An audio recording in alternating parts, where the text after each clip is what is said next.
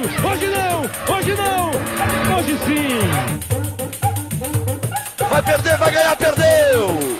Ganhou! Fica rico, fica pobre, fica rico, fica pobre!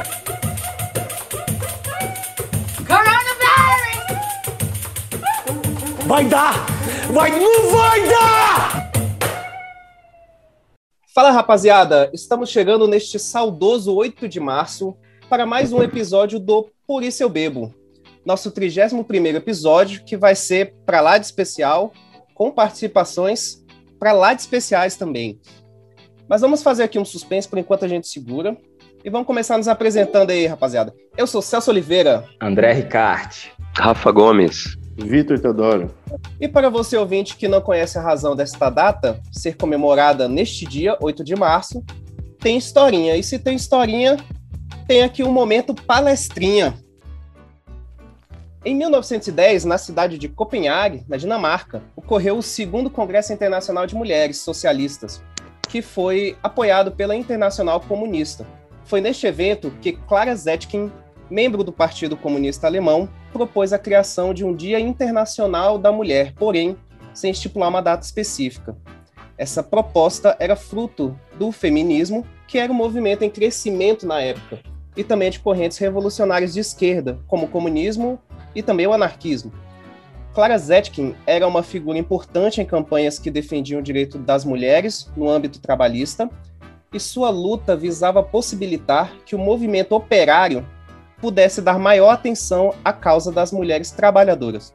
Nesse momento da história, ali por volta do início do século XX, a maioria dos movimentos reivindicavam melhorias nas condições de trabalho nas fábricas, bem como a concessão de direitos trabalhistas e eleitorais, entre outros também, para as mulheres.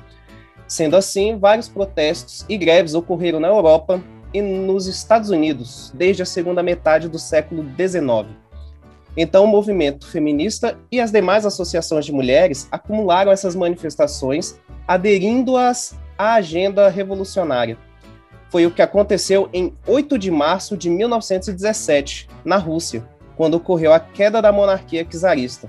E foi nesse momento que as mulheres trabalhadoras do setor de tecelagem entraram em greve, no dia 8 de março, reivindicando a ajuda dos operários do setor de metalurgia. Foi um grande feito das mulheres operárias e também acabou sendo prenúncio da Revolução Bolchevique. E vale ressaltar que essa data só foi reconhecida pela ONU, Organização das Nações Unidas, em 1975. É, o momento palestrinha foi um pouco mais longo aí, mas acho que é mais ou menos isso, né, gente? Foi bem resumido aqui o negócio. E apesar de tanta luta e sangue derramado, ainda hoje as mulheres têm muitos desafios a serem superados. E para falar um pouco mais com a gente e com nossos ouvintes, temos o prazer de receber nossas primeiras convidadas. Nossas primeiras é. mulheres participantes do Isso Eu Bebo, não é? Muito legal.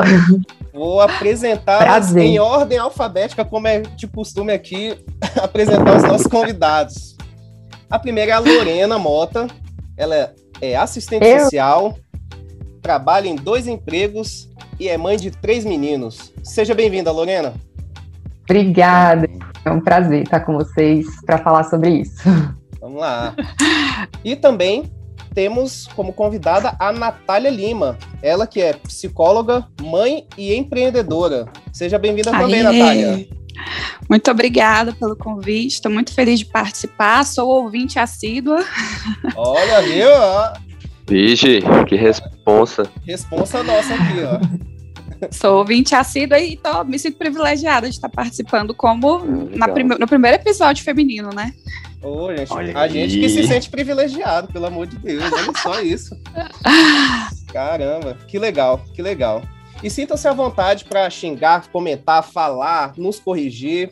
Não fiquem tímidas, tá? Mas Perfeito. Gente, tá? Fiquem tranquilos. Mas para a gente começar logo o nosso bate-papo, eu adorei o currículo né, das nossas convidadas. Ambas porque são trabalhadoras e mães.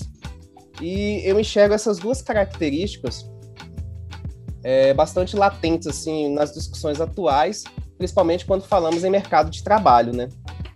É total, né, Celso? Assim, a gente percebe o mercado de trabalho é extremamente desigual, no sentido de que, sim, nós ganhamos bem menos do que a, os homens, né? De acordo com o IBGE, é, o homem ganha, em média, R$ 2.306 e as mulheres ganham R$ 1.764, né? Em média, claro. Existem as devidas proporções. É, e isso já fala muito a respeito de como que a mulher é vista no mercado de trabalho, né? Diz muita coisa mesmo. E essa questão é, de ser mãe, né? De equilibrar esses papéis, que acho que foi uma, uma questão aí do nosso currículo, né? Sim. Ser mãe é algo que pega, que é mais, assim, não vou colocar como um trabalho, mas dá trabalho. A gente precisa lidar com várias questões, assim, e isso, querendo ou não, impacta no nosso, no nosso trabalho também, porque quando a gente tem um filho, quando a gente engravida, a gente tem que tirar uma licença. Essa licença, né, leva um bom, deixa a gente fora do, do mercado, né, do trabalho um bom tempo também. Então, a gente tem que se adaptar. No Brasil, a gente tem, é, a gente tem a licença maternidade. Em, em alguns países que estão, que estão avançando, a gente tem uma licença diferente, que é a licença parentalidade. Sim. Então, acaba que essa a gente fica muito tempo fora. A gente é, querendo ou não, às vezes isso acaba prejudicando a nossa promoção, vamos dizer assim, no, no ambiente de trabalho, porque você vai ficar fora.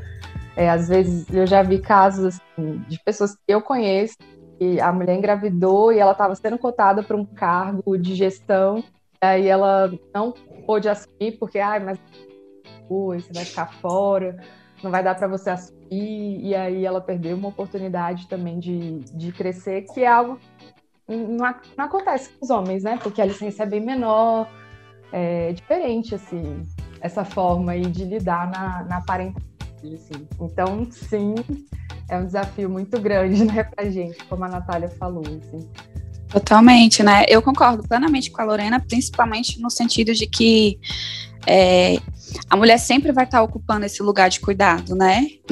Mesmo que ela seja uma mulher solteira que não quer ter filhos, ainda parte do princípio de que sim, é ela quem vai cuidar dos pais, do marido, né? Se tiver filho, dos filhos. Então, é, o mercado ele parte desse princípio de que a gente vai estar sempre é, com duas funções, a de trabalhadora e a de cuidadora, e, e aí discrimina mesmo, né? Acontece esse, esse tipo de discriminação salarial. Caramba, pesado, hein? Eu tô até. tô aqui, meu Deus. A gente já começou pesando o rolê. Ai. É pra pesar mesmo, mas, cara. Pra gente. Não precisa pesar, é pesado. É, é porque é, mas, mas não tem como a gente falar. Quando vocês chamaram, quando o Celso fez o convite, assim, pra falar sobre isso, eu fiquei pensando, como. O que, que eu vou falar? Porque eu tô. Há um tempo a gente tá tão assim, sangue no olho mesmo, porque chega Sim. um ponto que é fora, assim, é difícil você aceitar coisas que são aceitáveis e que a gente vem aceitando durante muito tempo, assim, né? A gente vem normalizando, achando que faz parte, que é normal. E não é normal, assim. Não é normal. O que, que é esse normal, né? A gente vê essa questão da licença parentalidade, ela é interessante porque eu acho que é na Dinamarca, se eu não me engano. Eu estava lendo uma matéria sobre é, as licenças, como é que elas se dão lá, né? E aí o homem divide com a mulher, eles têm uma forma lá que os dois têm que tirar para estimular que, que não seja só para a mulher esse cuidado principal. E aí uhum. eu achei muito louco assim, a foto que tinha de uma cafeteria é, no, no meio de semana, assim, tipo de manhã, e vários pais juntos com um carrinho de bebê, assim, na frente da, da cafeteria, cuidando dos filhos. Assim. E aqui a gente nem imagina, nem imagino ver uma cena dessa, gente. É, parece assim. que é algo de outro mundo, né? Os pais cuidando do. Tem nada demais, né, gente? Amo, Total. Na verdade, Lorena, é na Islândia, né? Que Islândia é um país bem bem é, à frente do nosso tempo. lá foi o primeiro lugar a, a disponibilizar a licença maternidade, e aí eles perceberam que continuava acontecendo uma diferença salarial, né? Porque as mulheres pausavam a carreira para ir cuidar da família. E aí no ano 2000 eles fizeram uma lei que falava a respeito dessa licença parentalidade, né? Seriam três meses inicialmente com a mãe, três meses depois com o pai e três meses posterior, que seria dividido entre os dois. Então, são nove meses de licença e é obrigatório para os homens. Então, o homem não tem a escolha de não sair de licença. Então, quando vai haver uma, uma oferta de empregos no mercado, é, tanto o homem quanto a mulher estão ali predispostos a tirarem essas licenças. Não é só a mulher, né?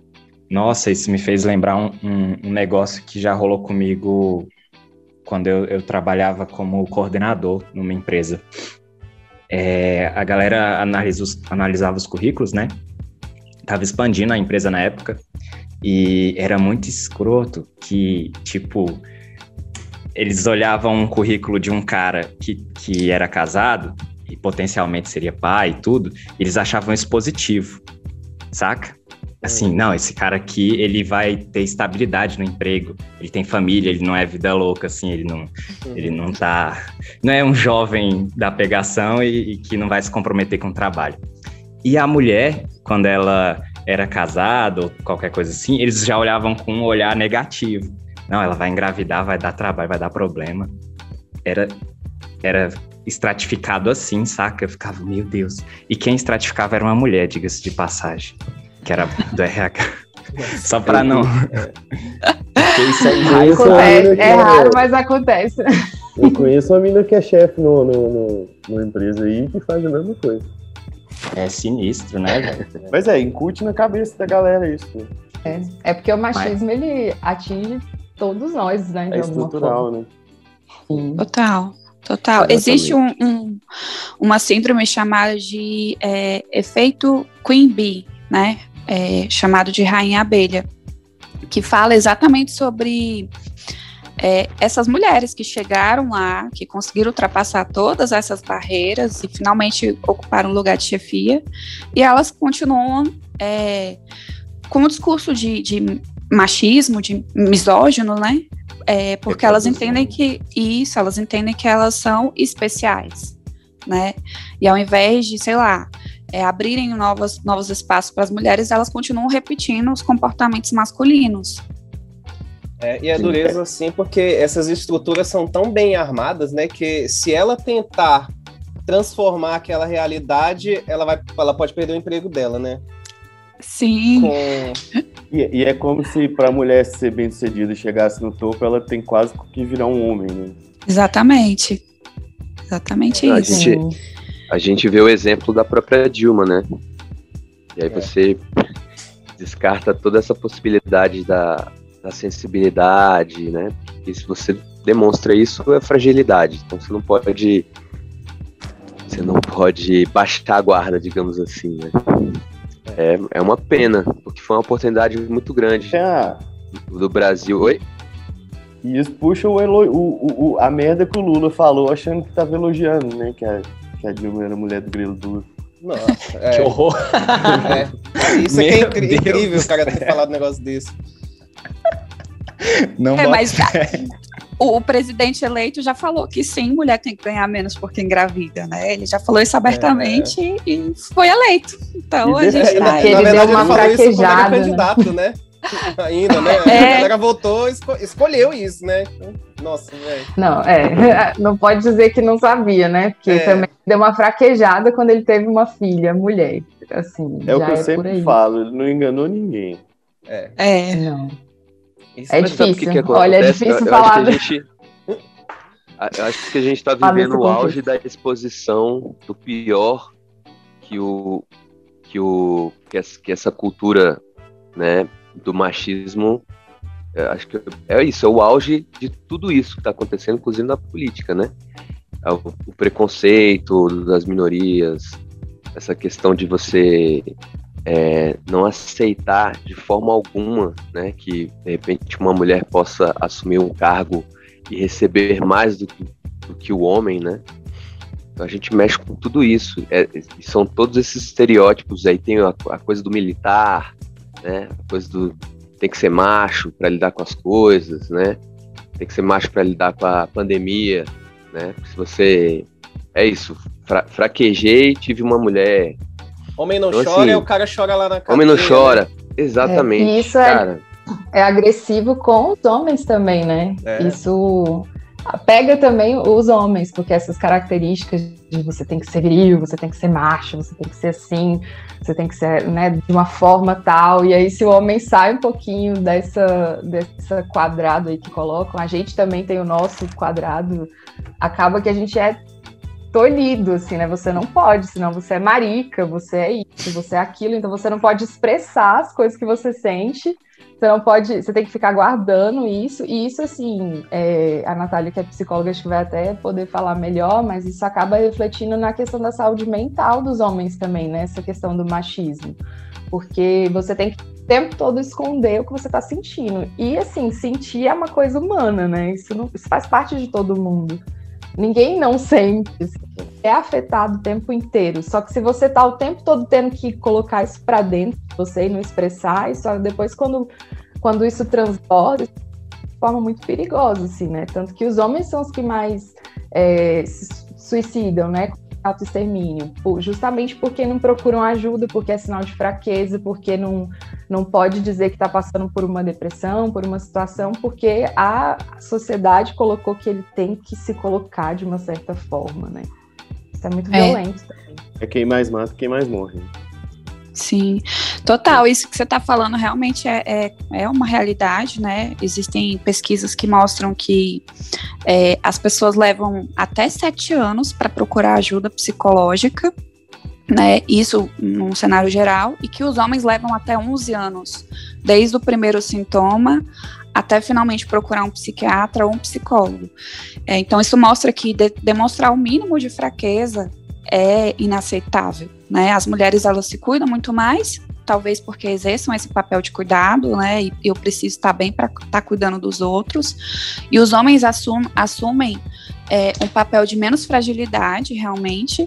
Não sei, talvez também seja um reflexo do nosso mercado de trabalho aí, né? De que se você de repente pedir para sair para ir na terapia, vai ser muito mal visto. É, sim, né? sim. Isso é verdade, isso é fato. E é difícil, porque Mas... essa coisa vem, vem desde a, do, do nascimento que eu falo assim, porque você vai ser criado pelos seus pais a ter esse comportamento, né? Porque eles também foram uhum. ensinados assim, e aí. Eu até acho que a gente tem muitos avanços é, com relação a esse machismo. Acho que é uma coisa que vem diminuindo assim, de forma. Não sei se estrutural, mas mas acho que vai levar muitas gerações, porque é, é, é, são passinhos de formiguinha, né? Assim. É, eu tenho Sim. três e minha missão, eu falo para eles, eu tô criando vocês para serem homens feministas, que, é. que, façam coisas em casa, entendeu? Que saibam a divisão, assim, e, e é pelo exemplo, né, que a gente dá, Sim. assim. Aqui em casa é muito fora do, do padrão, assim, porque o Celso acompanhou um pouco, assim, eu, eu engravidei de gêmeos no meio da faculdade. Eu e o Ricardo, a gente era muito novo e a gente não trabalhava ainda e tudo. Então ele ele trabalhou na época para a gente poder, para eu poder me formar e aí ter um trabalho melhor. E aí depois que ele, que eu me formei e comecei a trabalhar, que eu já já entrei logo que eu me formei, ele parou o trabalho, que era um trabalho que ele trabalhava muitas horas, tipo, era, uhum. não era né, o trabalho que ele queria e tudo, para ele continuar a estudar, para ele se formar. E aí a gente ouvia muito, assim, muito preconceito mesmo das pessoas. Nossa, mas na sua casa quem trabalha é a mulher, não é você que trabalha. E ele ficava com Meu os meninos Deus. e estudava. E isso é muito real, assim. E, e qualquer lugar que eu chegava, sentia também que a cobrança pelo cuidado dos meninos, quem ia falar sobre, sobre questões mesmo do cuidado era para mim, não era para ele ele né, dividia os cuidados e tudo, então sempre teve essa cobrança muito de fora também, assim. A gente percebe isso muito claramente. E aí os comentários, sendo que foi uma coisa que a gente construiu na nossa relação, assim, a gente sempre teve. E vocês escolheram, né? Que a gente escolheu, que a gente combinou internamente. Mas é esse contrário também, que, que com as mulheres a gente vê, né? Muitas vezes a mulher ficar em casa e o homem trabalhar. Na minha casa foi assim muito tempo. Meu pai que trabalhava, minha mãe ficava em casa. E uhum. aí era aceitável, era, né, a sociedade aceitava, era normal, mulher era o esperado, casa, né? Assim. era o esperado. E aí, quando inverte, isso fica, não, mas você não é o macho da casa, você não vai fazer, você não vai trabalhar, você não vai não sei o quê, e aí. Não sabe? vai prover. Vai prover. Pelo amor de Deus. É, É, no meu caso, como eu sou mãe solo, é, acontece um, um movimento diferente, né? Que eu concordo em ganhar menos para ter mais flexibilidade, né? Eu, eu preciso estar mais disponível para minha filha. O pai da minha filha é bem participativo na vida dela, mas ele exerce ali a profissão dele e a profissão dele não permite que ele para. Então, é, meio que ficou subentendido que quem tinha a obrigação de ser flexível era eu. Então, acaba que eu sim aceito ganhar menos do que outros psicólogos ganham, tenho menos horários disponíveis é, para ter mais tempo para ela. Né? Então, é, é, acontece um movimento que, não sei, acho que a grande maioria até faz isso, né? Quando você volta da sua licença maternidade, às vezes, sim, você negocia menos horários com o seu, o seu chefe e você faz uma, uma coisa mais elaborada para poder passar mais tempo com a criança, né? Nossa, é, isso vai bem na linha do que eu ia perguntar, eu tinha até anotado aqui. É, como é que era o impacto dessa conexão afetiva nos primeiros meses, que é muito mais intensa da mãe, né? A amamentação e tudo também gestor, né? Tudo estava Uhum. dentro de você e tudo. É, no trabalho, assim, e vice-versa, né? Como é que fica a cabeça? Se- eu imagino. Eu não consigo dividir minha, minha, minha mente para fazer duas coisas, entendeu? Às vezes eu tô fazendo um trabalho, dois trabalhos distintos, eu não consigo, eu tenho que terminar um para começar o outro. Aí eu fico pensando, cara, se eu tivesse um filho, eu não. Ou eu criava, ou eu, ou eu trabalhava, entendeu? Eu não ia conseguir, eu ia estar pensando na criança lá e, caraca, o que, que, que, que eu tenho que fazer depois e tudo. Eu queria entender de vocês, como é que vocês percebem esse impacto e, e vice-versa, né? Do trabalho na, na criação do filho e tudo. É, eu não sei como foi para Lorena, né? Que ela teve gêmeos, então eu já acho ela guerreira por si só. Mas é, quando foi para eu retornar para o meu trabalho, é, sim, eu, eu tive reflexos né, sobre isso, de chorar. Nossa, quando fui deixar ela na creche a primeira vez, eu chorei mais do que ela. É, às vezes eu estava aqui no trabalho, eu me sentia muito mal de estar trabalhando, pensando, nossa, mas eu tinha que estar lá com ela. E às vezes eu estava com ela e acontecia assim, de eu ficar pensando, poxa, eu tinha que estar trabalhando, olha, tá acontecendo um monte de coisa legal aí, congressos e reuniões a respeito do, da minha carreira que eu poderia estar investindo, né? E não estava rolando. E acontecia, assim, comigo muito esse tipo de reflexo, né? Talvez, inclusive, foi isso que me fez é, concordar em diminuir os meus horários para passar mais tempo com ela, né? O que acaba, assim, refletindo nos meus ganhos. Para mim foi muito louco, porque eu estava na graduação, né? Trancar semestre, e depois ia começar estágio, então tive que lidar com tudo isso. Mas é quando você fica seis meses, e aí a maternidade, eu acho que ela toma conta da gente de uma forma muito avassaladora. assim.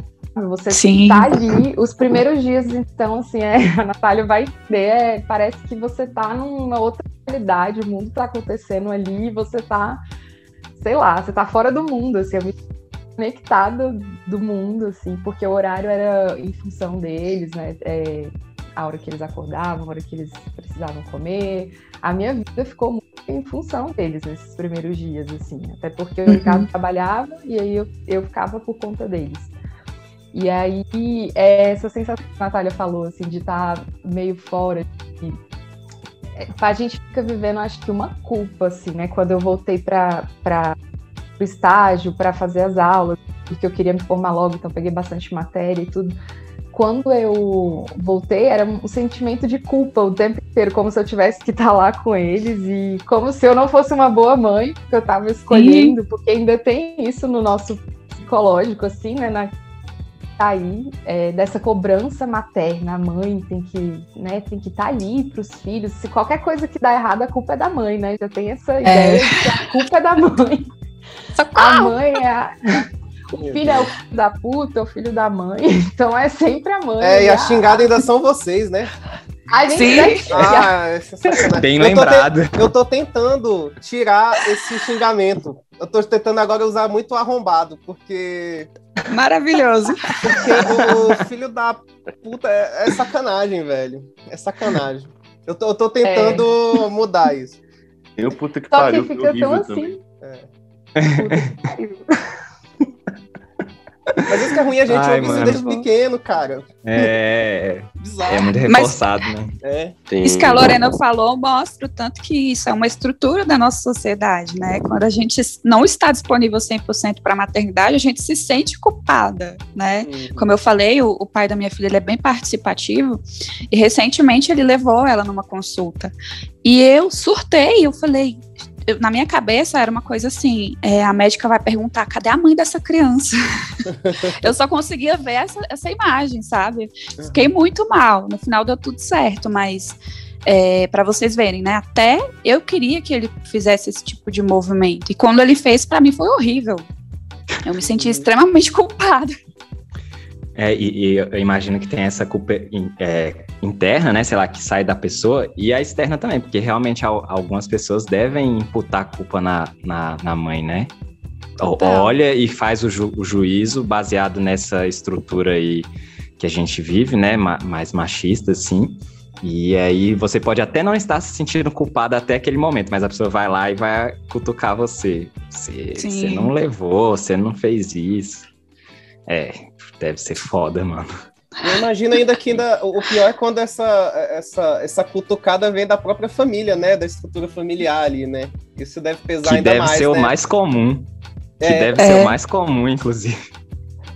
É, o mais. Não, comum. e aí a cobrança vem da família, da própria família, né, da, da mulher e a família do companheiro, né, das mulheres do companheiro que também fazem a mesma cobrança.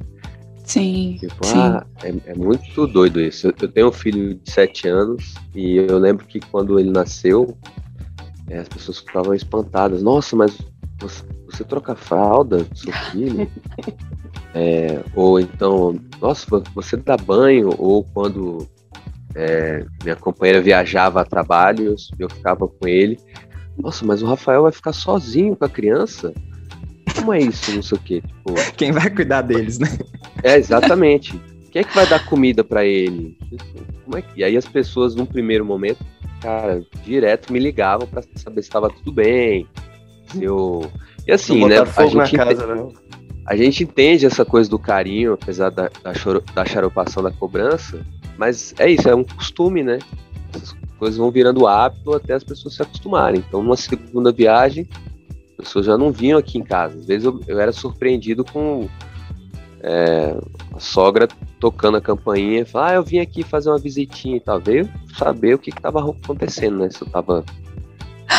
É exatamente tá isso, com botando fome. fogo na casa, fazendo. Viu? Exato. Foi fazer Socorro. uma. Ah, né? Todo cagado. O menino todo catarrento. Agora Tá a Lorena passando pegou fome. o espírito do podcast. É esse, Lorena. É isso. É isso. Ai, Ai, gente. Isso que o Rafael falou, né? De quando ele cuidava dos. É, é uma filha ou um filho? É um filho, é um menino. Quando cuidava do filho, e aí as pessoas achando, ah, que coisa incrível! Isso acontece. Que homem! Não Eu é? e a irmã, a gente vive falando sobre isso, assim, porque é, o Ricardo também trocava fralda, é, gêmeos, né? Gêmeos não tinha pra onde correr e eu também, também ia cobrar isso até o fim da vida, porque quando eu me entendo por gente, eu acho que eu sou feminista já, então não ia rolar se não fosse. Mas aí ele fazia as coisas e a galera fazia, nossa, é um super pai, que pai incrível, ele que dá banho, nossa, que sensacional, como pode?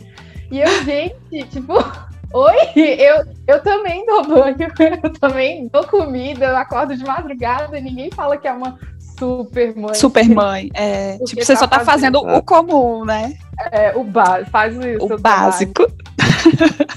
é, total. É, é, inclusive, eu acho que tá aí a fonte do, do machismo, né? Por si só. Quando a mulher ela já se, se vê como obrigada a fazer isso, e o homem, quando faz, ele é "Ah, um cara excepcional, a gente entende o tanto que, de, de repente, o mercado de trabalho tá vendo como. é, como excepcional esse homem que faz tudo isso. Inclusive, eu acho que precisa partir dos homens é, que a diferença diminua quando eles fazem esse tipo de movimento. Sim, eu vou sair mais cedo para ir levar o meu filho na escola, eu vou sair mais cedo para levar no médico, vacina, é, participar da, da, da, atividade escolar ali proporcionada. É, e aí, né? isso, né? Porque aí não vai ficar só a cargo da mãe, não vai ser só assim, a mãe, essa bitch tá pedindo para sair, né? Olha lá, folgada. Não, é, é os dois que estão pedindo para sair esse movimento que vocês estão falando, eu acho que é o que faz diferença mesmo. E, e até nessa questão de trabalhos domésticos rola, né? Tipo, nossa, fulano é um marido muito bom, ele lava vasilhas, sabe? É. é. É um adulto. É, não, o, o homem que cozinha é sexy, né? Nossa, esse cara cozinha, nossa, que legal. E, tipo, nossa, eu ia comentar Oi? isso. Eu ia comentar alguma coisa assim. Mas prossiga, por favor.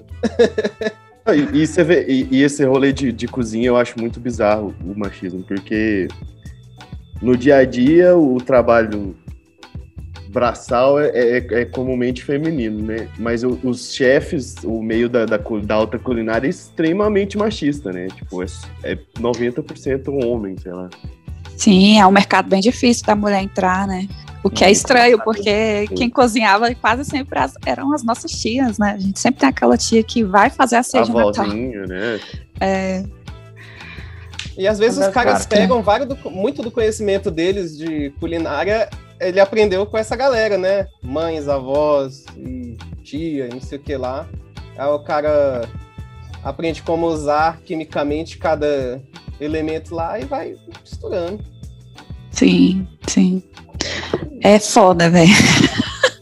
Mas eu, eu tava pensando aqui, é, a gente já mencionou aí pelo menos uns dois contrastes que são que, que descrevem bem é, como é essa consequência do machismo, né? Estrutural aí. É, e eu entendo que é, é, é, mais fácil enxergar as coisas pelo contraste, né?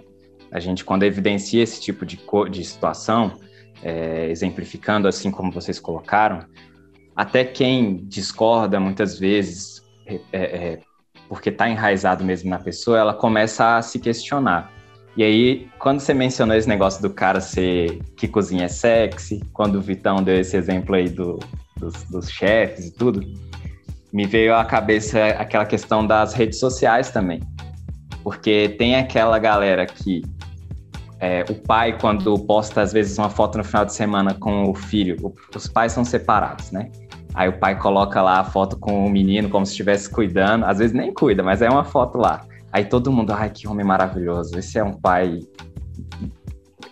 ímpar, né? Esse homem é completo. E quando a mãe coloca a foto com a criança, não é mais que, que a obrigação, né?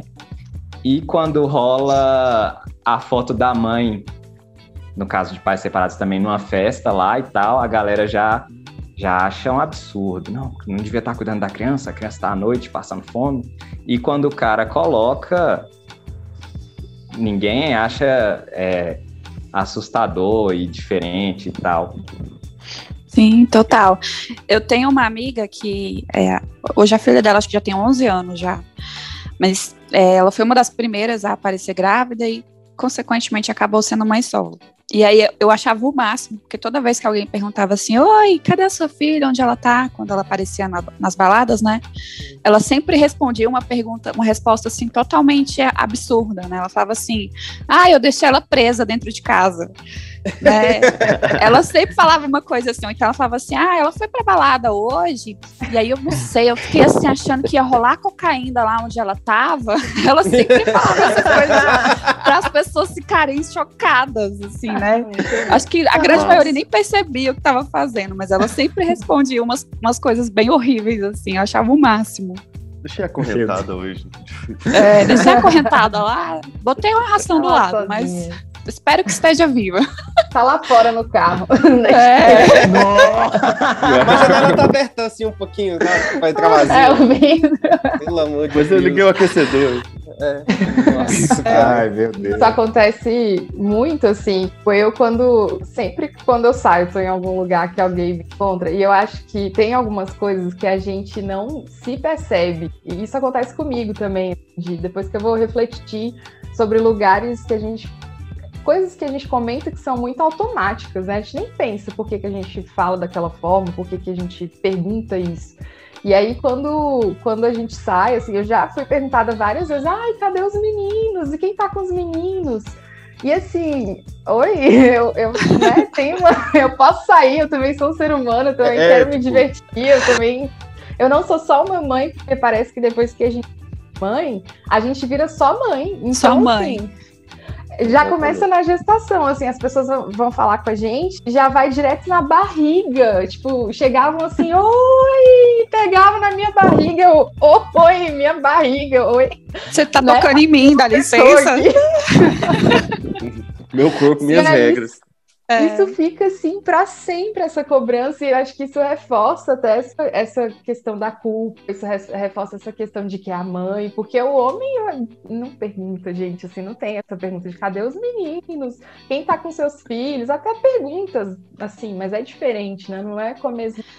Não é essa pergunta, tipo, tô apontando que você tá aqui e você tá sendo uma péssima mãe, né?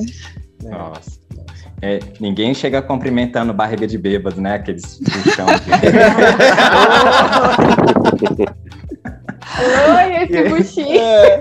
e aí, eu vou começar Tá a grande agora. puxão, hein? Quantos meses desse aí? Quantos anos? Mas agora voltando um pouquinho à questão do trabalho, novamente, a OIT, a Organização Internacional do Trabalho, em 2018, ela já dizia que a participação de mulheres no mercado de trabalho era menor que a dos homens. Enquanto o desemprego no mundo era de 5,2% para os homens, entre as mulheres era de 6%. E aí você ainda tem que levar em consideração que tem menos mulheres na, eh, na força de trabalho, né? Que aí, e como ela tem menos, ainda a porcentagem dela, a proporção é maior ainda de desemprego. Tá aqui, ó. Tá Nossa, aqui, tá, peraí. é- isso é muito curioso que você está falando, porque é, eu tenho uma, uma impressão, isso aqui não é baseado em dados, de que as mulheres elas são mais escolarizadas, escolarizadas do que os homens, Sim, né? Eu acho que elas vão para a graduação, para a pós, para o mestrado, para o doutorado, mais do que os homens. Posso estar enganada, mas eu tenho essa impressão. E aí, Eu acho que na, na pós-graduação não, na pós-graduação muda. Ah, é até a sim. graduação, as É, mulheres são, tem graduação, mais. sim. Tem mais, é. e então, é, aí tem um outro dado aqui, só para complementar aí, talvez, o, o raciocínio de vocês, é que é o que, da participação da mulher na força de trabalho. 75% dos homens estão na força de trabalho, enquanto apenas 48,5% das mulheres estão inseridas. Isso para pessoas com mais de 15 anos inseridas na força de trabalho. Eu quero pedir desculpa aí que eu mandei um interrupt aí agora, foi mal. relaxa. Foda, É bem curioso, né? Isso aí. É, talvez seja também por causa desse, desse é, estereótipo de que o homem precisa ser o provedor. E provavelmente quando é, o casal engravida, é, parte do princípio de que ele, é, nossa, eu preciso ganhar mais, eu preciso melhorar os meus rendimentos, porque agora, né, tá vindo aqui gêmeos, pelo amor de Deus, vou morrer de fome. Não é isso que eu quero para os meus filhos. É, talvez seja isso. Isso também é, É. tudo vai ser explicado por causa da nossa estrutura social, né? É aquele rolê que, que tem mudado, mas ainda é forte, que o, o cara é criado pra trabalhar, a mulher é criada pra casar e ter filhos. Isso. É interessante isso, porque é da nossa formação assim, de assistente social, não, a gente não consegue descolar o que a gente tem de estrutura social da, do, do que a gente tem de construção ali por trás, né? De, de tanto de ideologia, daquilo que está colocado.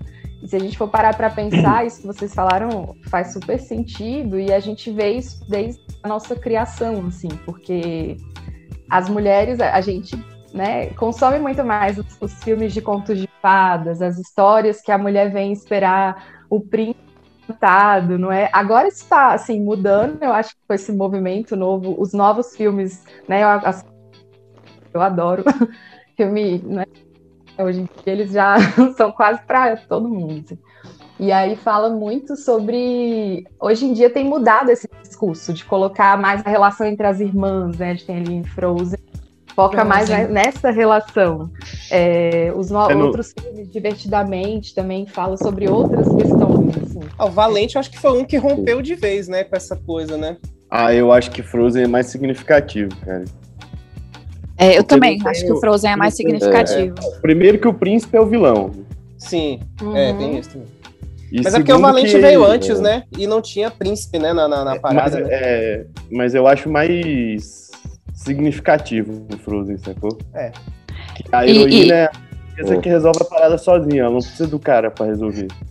E além de resolver, ela no final se torna a autoridade do lugar, né? Ela, ela meio que é, é, exerce um papel bem feminista mesmo.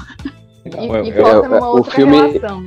Não, e o filme Mas, teve assim, um destaque muito maior, né? O, o Frozen teve é, mais destaque que, acho um... que é a maior bilheteria da Disney dos filmes, dos desenhos. Apesar de que o Valente tem uma história bem bacana também, né? Mas o precursor. O precursor desses não seria Mulan? Pode ser. Ah, Mulan, bem é, mais antigo. Pode ser. Né? E, tem ah, aí pode ser até a Bela Fera também.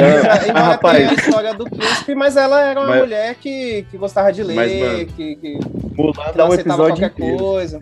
É, Mulan é foda, o príncipe ah, é Não, Mulan é outro cara. É. Mano, Mulan tem um romance gay, velho. é, né? Caraca, velho.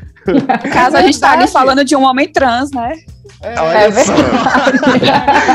e o cara, é, e o ele era bi, né? O, ele era bi. É, o, o, o, capitão lá se apaixona pelo soldado, não pela Mulan. Exatamente. É verdade. Olha, Olha aí, só, mano. Dá para fazer um só sobre isso. A gente cresceu com assim as histórias lá de trás, Branca de Neve, Bela Adormecida, é, Rapunzel, nossa. Tá Cinderela. Na... Cinderela passa o tempo todo limpando, meu Deus. A Cinderela. Conhece o cara numa noite, já, né? Já acha que é o cara. E, meu Deus, como assim? A gente foi criada com isso tudo. E, assim, é diferente da criação que os homens tiveram, né? Fora os Sim. brinquedos. Porque brinquedo Sim. de menina é a boneca, é a barra, é é outra coisa, assim, eu fiz uma, uma, uma vez eu estava num seminário, achei muito interessante, assim, falando que os brinquedos de meninos né, de meninos, porque é uma construção social, eles são todos voltados para fora, para crescer, é o foguete, é o carro, é tipo a coisa da profissão, é a, uhum. a ferramenta. E a das meninas é super do cuidado, é a boneca, é a, é a Barbie, é tipo que vai casar é a comidinha. Quem? A comidinha, a lavadora de roupa, Puta que pariu. Fogãozinho. Baby barriguinha, eu lembro da propaganda cara, dessa porra até hoje. a vassoura e, o, e a pá, velho. A vassoura e a pá. Vassourinha, né? Uma piaçavazinha. É, a minha filha tem, socorro. Eu não, mas aí eu comecei a, a dar esses brinquedos para os meninos, tipo panelinha, comprei para eles, boneca. Uma vez eles, eu tinha uma boneca, eu comprava brinquedo rapidinho, assim, só porque eu comprei uns brinquedos de idade presente, assim. Aí eu comprei boneco, comprei um monte de coisa, reforçando também, né? Porque pra ah, gente Sim. construir é muito. E aí eles adoravam a boneca, assim, ai, que legal, não sei o que. Aí eles me davam, eles pediram. Eu falei, ai, toma, pode ficar com a boneca. Aí, é, não, ela tem muitos. A minha filha tem muitos brinquedos femininos, porque acaba ganhando, e também porque ela pede, né? Mas eu sempre faço questão de deixar ali uma bola, um negócio, um carrinho, faço questão disso. A mesma coisa com cores também, assim, e roupas, né? Porque eu acho que as roupas dos meninos são muito mais confortáveis do que das meninas.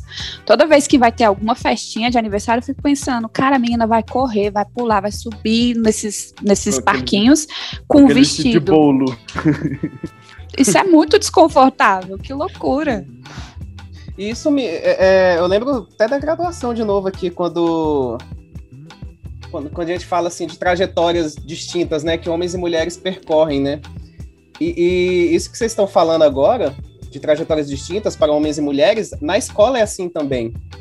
Então, a menina vai ser mais é, é, direcionada para as ciências humanas, né? Então, assim, olha como ela escreve, tem a letra bonita. O menino que tem a letra bonita já é um pouco. Não, você tem que fazer, é, fazer conta. E tem, tem essa coisa. Isso eu lembro, cara, na escola, olha só. Então, é, é bizarro você ver que até na estrutura oficial, estatal, é, você tem isso muito forte. Você é, falou é, da escola? Na da minha escola. área é onde, onde fica mais evidente, né? Na educação física. A menina queimada, menino futebol, se você deixar livre, sabe? Uhum. Você, tem que, você tem que mudar a estrutura, sabe? Tipo. E você vê o quanto isso é revelador. Às vezes eu não deixava. Tinha bimestre que eu restringia, né? As modalidades. Porque tem um direcionamento no currículo. Né? E aí é, eu focava em modalidades onde a habilidade de manipular era mais importante, então tinha handball, basquete. E às vezes a gente descobriu umas, umas meninas que jogavam muito. Isso só nesse viés pequenininho que é do uhum. esporte, né? Porque é uma parte bem pequena do currículo. Mas você exemplifica bem. Se você deixar solto, isso só reforça. Porque eles vão excluindo as meninas, as meninas vão se colocando naquela posição e excluindo os meninos também, porque tem menino que quer jogar queimada às vezes, ou vôlei, aí a galera fica discriminando também, não, não trata eles direitinho, não. Ele, ele acabou sendo excluído do grupo dos meninos, né? e incorporado no grupo das meninas, ou ele nem é aceito lá, né, com as meninas. Enfim. Uhum.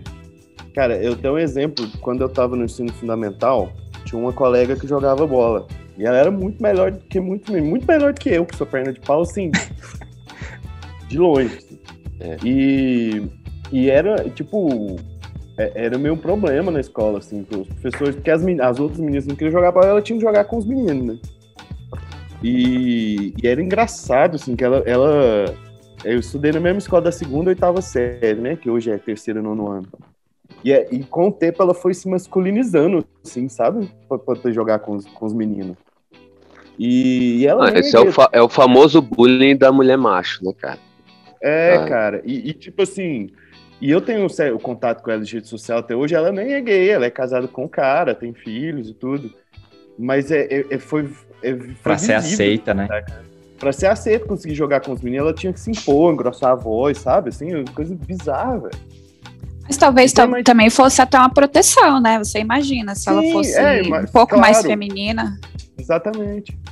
Aí você imagina quantas Martas a, a gente não perde porque não deixam as meninas jogarem, sabe? O, o, nem permitem que elas experimentem jogar futebol. O uniforme, é né? Esse, Uniforme também, as mulheres, a, a, primeiro ano que elas tiveram uniforme delas mesmo foi ano passado. Antes elas usavam o que sobrava do, do, do futebol masculino, né? Da seleção. É, não é o que sobrava, era, era o mesmo, pô. não, mas não era. É, não, era o mesmo desenho. Não era específico, é, né? Era, era o mesmo uniforme. É. É, o, o, o, a, as diárias foram igualadas no ano passado, né, cara? Na seleção, isso é absurdo. Uhum. E ainda sobre polêmica, né? Ainda tiveram polêmicas relacionadas a isso, né? É, teve é... gente reclamando.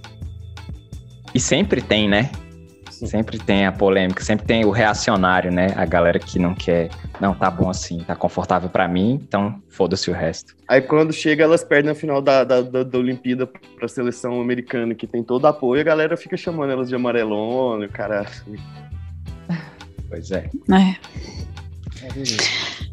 vocês estão falando aí de futebol, eu tô dando uma pesquisada aqui, e as mulheres, elas garantem, foram garantir, né, o, o direito de praticarem futebol em 1979. É. E aí tem, aí tem uma informação aqui, é, que no decreto da Era Vargas, né, é, estava claro que as mulheres não podiam praticar esportes incompatíveis com as suas condições, com as condições de, de sua natureza. O argumento era de que a prática faria a chamada natureza feminina e com isso, é, de 1941 até 1979, foi eliminada qualquer chance das, das atletas mulheres praticarem esportes. Apesar da proibição, as mulheres nunca pararam de jogar futebol. Sempre desafiaram a, entre aspas, essência feminina e ocupavam os campos de várzea e locais em que o Estado não, não chegava, né?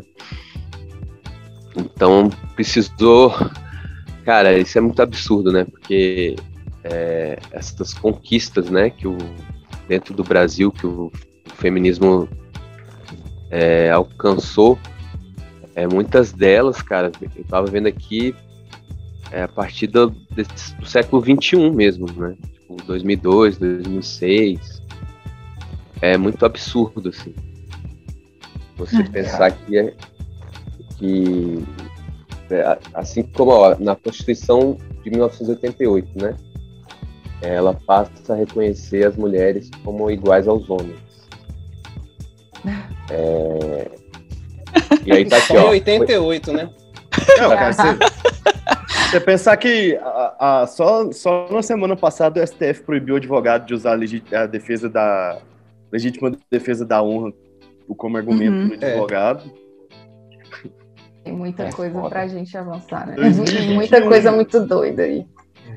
É, o, o Celso falou no início ali que a ONU instituiu o dia 8 de março como o Dia Internacional, né? Lá em 1975, e nós estamos Sim. em 2021 ainda falando sobre coisas básicas. É cansativo, velho. Nossa. Não, e o grande movimento que foi no dia 8 de março foi de 1917.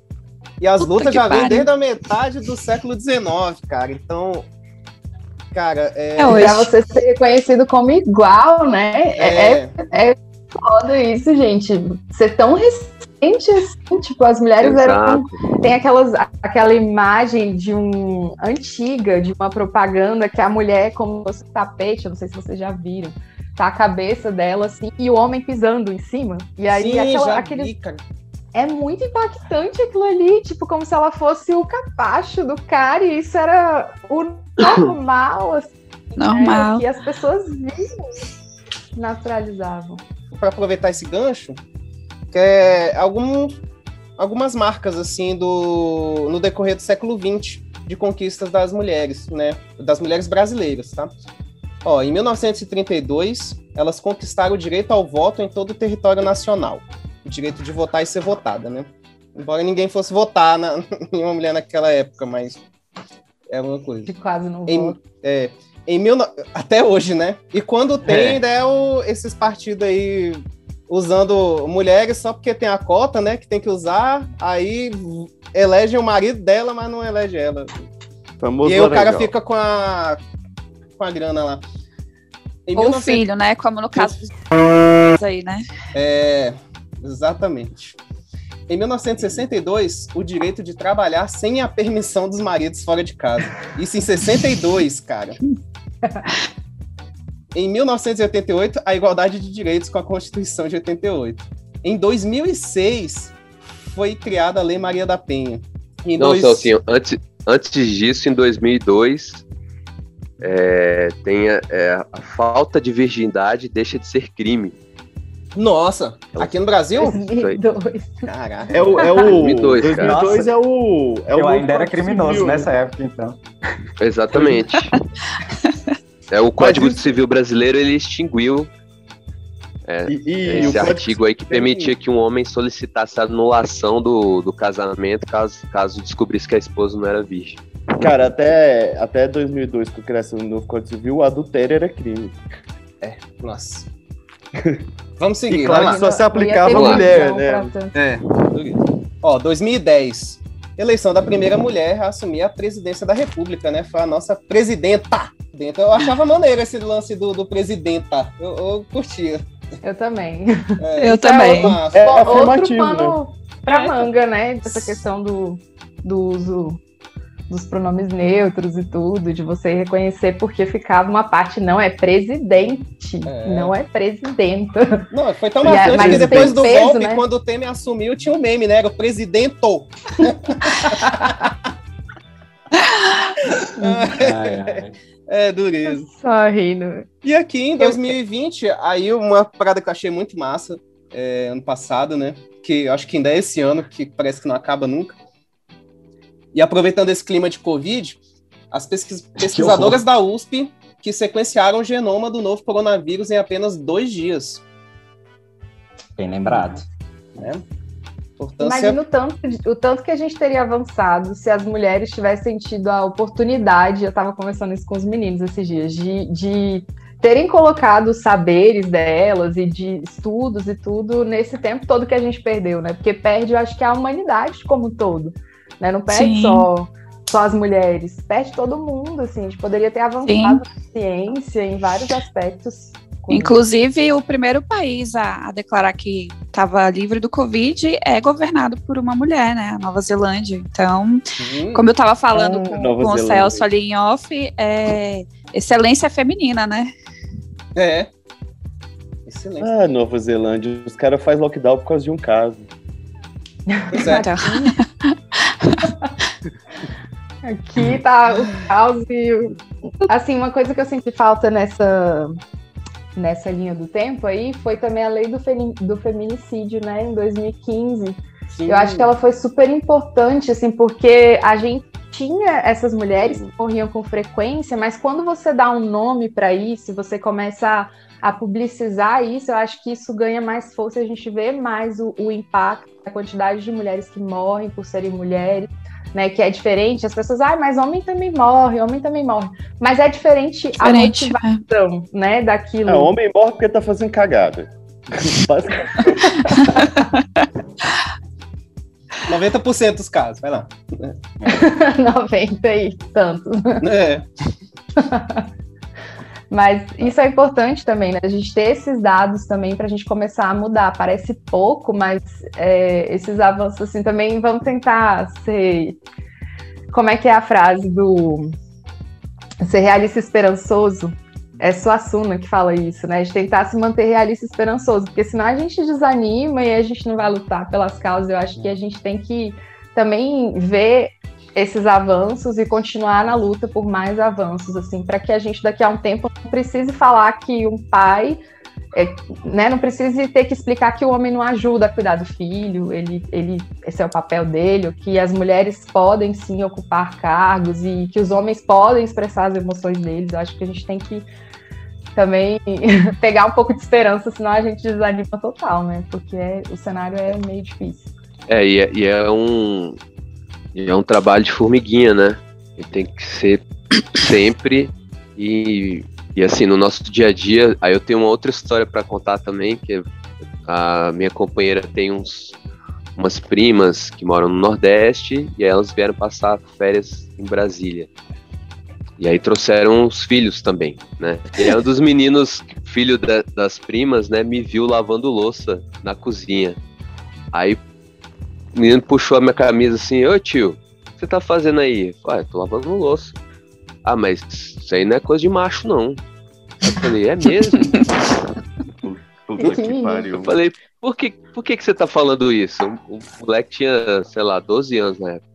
Ah, porque lá em casa, quem só faz isso é mulher. Meu, eu falei- aí eu perguntei, seu pai não faz isso não? Não lava louça? Ih, não, você acha que meu pai vai ficar lavando louça? Isso aí não é coisa pra homem, não. Eu falei, vem cá, deixa eu te fazer uma pergunta. E se o tio aqui morasse sozinho, quem é que ia lavar a louça? Assim, não ia ter ninguém pra lavar. Aí ele, ah, ia ser você. Eu falei, pois é, e aí? Se não tivesse ninguém pra lavar a louça, tinha que ser eu mesmo. Aí ele parou pra pensar assim, nossa, é mesmo, né? E aí, isso foi a coisa mais surpreendente da viagem, assim. Não foi ele ter andado de skate, não foi ele ter conhecido, porque foi a primeira viagem que ele saiu do Maranhão. Ele nu- nunca tinha ido em outro lugar. E aí o que marcou na cabeça dele foi uma coisa que depois, quando ele chegou em casa, a tia ligou, né? A tia da minha companheira ligou, olha, fulano tá aqui. Ele falou, cara, que a coisa que ele achou mais diferente foi o tio lavar a louça na cozinha. E aí virou pro moleque a Até novidade isso das férias. Não é né? um assunto, né? Tipo. Exato. Radical. Não, Exatamente. e sabe o que é mais interessante disso tudo? Como uma coisa tão simples você fez ele pensar. Porque se você para e pensa, esse machismo tosco, tipo, não lava a louça, quem lava é a mulher, é imbecil, cara. Não, não, não tem. Não faz sentido. Não né? faz sentido nenhum. Inclusive, até o André já falou aqui que é bom, né? Você lavar a louça, porque você estimula a coordenação motora fina. É isso? Falei certo? Também. Aí, ó, viu? É, meu. Ah, o cara presta atenção. É, meu irmão, eu tô lavando louça, eu tô maluco agora. Aí, pô. É, tem Cara, umas coisas e- que eu não gosto muito de fazer, não. Não, eu também não sou fã de lavar louça, não. Mas eu gosto de cozinhar, por exemplo. Aí eu acho legal. É sexy, né? Mas talvez Tal, seja importante, importante ressaltar aí Hum, também, né, na história que o Rodrigo Rafa tá Wilber. falando, é que se a mãe dele morre, quem é que vai lavar essa louça também? Provavelmente o pai dele vai procurar uma madrasta. A irmãzinha. Vai. Ou a Não é? irmãzinha, né? Pra ir exercer esse papel. É, Caralho. é E raro. o pior, a irmã É. vai exercer o papel de mãe ainda. De mãe, exatamente, Ah, né? De cuidadora. É, Quando você discrimina as mulheres, você tira a oportunidade de mulheres que poderiam criar coisas mil e que você tá perdendo. Pelo simples fato que você é um otário machista. Porque, assim, o mundo é capitalista. A gente vive numa sociedade capitalista. É burro você, ser, você discriminar qualquer tipo de pessoa, sacou? Economicamente, puramente economicamente falando, do ponto de vista liberal, que é o mundo que a gente vive. Não tô defendendo isso longe de mim, pelo amor de Deus. Vamos... No caso, talvez fosse necessário haver políticas é, que incentivassem a equidade. É, talvez, sim, nesse momento fosse necessário haver cotas né, de mulheres em, em posições de liderança. A gente tem Ruanda como um país que começou a exercer isso, né? Eles botaram cotas ali que o parlamento deveria ter 30% de mulheres é, constituintes, né? E atualmente lá tem 70% de mulheres é, ocupando um cargo de posição política, enquanto que aqui no Brasil a gente tem só 12% de mulheres ocupando esses cargos. Então, é, investir em políticas que incentive a equidade, sim, mas eu, eu não sei, assim, eu acho que é uma coisa tão tão profunda na estrutura da nossa sociedade que é muito difícil. É, e eu parto do princípio de que o homem não consegue entender a mulher. E aí, quando ele não consegue entender a mulher, ele fica botando ela num monte de caixinhas aqui. Então, a mulher é mais sensível, é, não tem sensibilidade para os negócios, né? É, tem TPM. Se alcançou um cargo é porque ela deu para alguém, né? Se ela alcançou um cargo e ela é uma mulher extremamente rígida, é, ela tá precisando transar e assim vai. Né? Como ele não, o homem não conhece a mulher, ele fica tentando encaixar ela em lugares que ele conhece. Eu acho que também, além do não conhecer, vem essa questão estrutural, né? Porque eu acho que para o sistema capitalista é interessante você ter alguém para o cuidado, né? E você pensar em políticas Total. públicas para poder promover essa equidade passa por uma estratégia de enfrentamento pelo Estado, né? Assim, que a gente, para a gente ter essas políticas públicas, o Estado vai ter que prover determinadas formas, né? E aí acaba que vai choca com essa lógica que a gente tem, né? Lógica capitalista, assim. Até a Sim, questão da total. mesmo. E é, É, Ruanda- Ruanda só- do Estado. É, exatamente. Ruanda, infelizmente, só chegou nesse ponto porque quando nós estávamos comemorando a Copa de 94, eles estavam passando por uma guerra civil, né? E aí, é, 70% da população ficou sendo constituída por mulheres, mas antes disso era uma sociedade que as mulheres não podiam nem falar em público, quiçá ocupar um cargo político. Enfim, eu, eu, eu acho que é nesse sentido, talvez, que a gente vá pensar em, em alguma mudança, alguma melhoria. Quando você exclui um determinado grupo, é como se você excluísse um nicho possível para o fortalecimento do próprio capitalismo, entendeu? Para a própria Exatamente. economia. Então, é, Não, aí a, a ge- a gente vai cair naquela história da Revolução Industrial, proibindo países que ainda mantinham um regime de escravocrata, né? Tipo, É, É. exatamente Quem isso. vai por consumir, aí. né? É exatamente isso. Mas, mas é isso, vai muito além. É, é só um motivo sim, sim. pro- para o capitalismo se desenvolver. E a gente sabe que é muito mais, é muito além de só da, da- da É, questão é, sim, sim, sim. capitalista e econômica, né? sim. É, é uma questão de, de ceder nos privilégios, né? O cara não quer ceder os privilégios. E, e é como a, a Natália falou, assim, a, a agenda, né, a questão das discussões, elas estão nas mãos da maioria de homens. Então é difícil a gente não trabalhar uma questão de, uma, de um diálogo aberto mesmo. Eu penso assim que É. para todas E as de homens brancos, viu? É, brancos, exatamente. exatamente. E rico. E as Então, que a chegam lá são mulheres brancas. É. Mulheres É, negras, e- e as- quase nada. Exato. Falta essa. A gente não chegou a falar sobre a questão da mulher negra também, né? Que se, se as mulheres recebem menos, tem. Imagina a mulher negra, né? Que já é Sim. subjugada ao extremo ali, né? Um, é, é, é, é levada a um, a um simbolismo sexual, né? E, e somente, né? E lembrada por isso em, em uma única data, se for parar para pensar, que é o carnaval. Né, que a gente Globeleza. Estereo, faz o estereótipo, né, joga lá em cima. É, o exemplo da, da Globeleza é um, é um desses, né? As, uhum. Ou, na época, quando tinha as, as mulatas do, do Sargentelli, essa coisa mulata exportação, né? que aí enchia as, as boates no, na Europa de, de, mulatas e tal, e que tem a, a questão do tráfico, né, do, do da, da, prostituição, o tráfico de mulheres, é muito absurdo, né, cara? Sim, é. e a maioria delas ainda ocupa um cargo de subemprego, né, assim, é, acabam sendo babá, doméstica, não porque escolhem, mas provavelmente porque as oportunidades chegam muito mais difíceis, né, ainda para elas. A gente percebe que é, os homens brancos estão acima, depois as mulheres brancas, depois os homens negros e depois as mulheres negras. Então, é, é, em termos de ganho salarial, né? Ontem eu recebi um, um infográfico do Diese, né, falando sobre essa questão da, da mulher e trabalho. Eu achei interessante que a gente ia falar sobre isso hoje. E aí um dado que me chamou a atenção foi pela hora de trabalho, né? Eles fizeram um comparativo. É, eu peguei esse dado de 2019, mas falando que a hora média de trabalho de uma mulher branca é R$ 18,15 e de uma mulher negra é 10,95.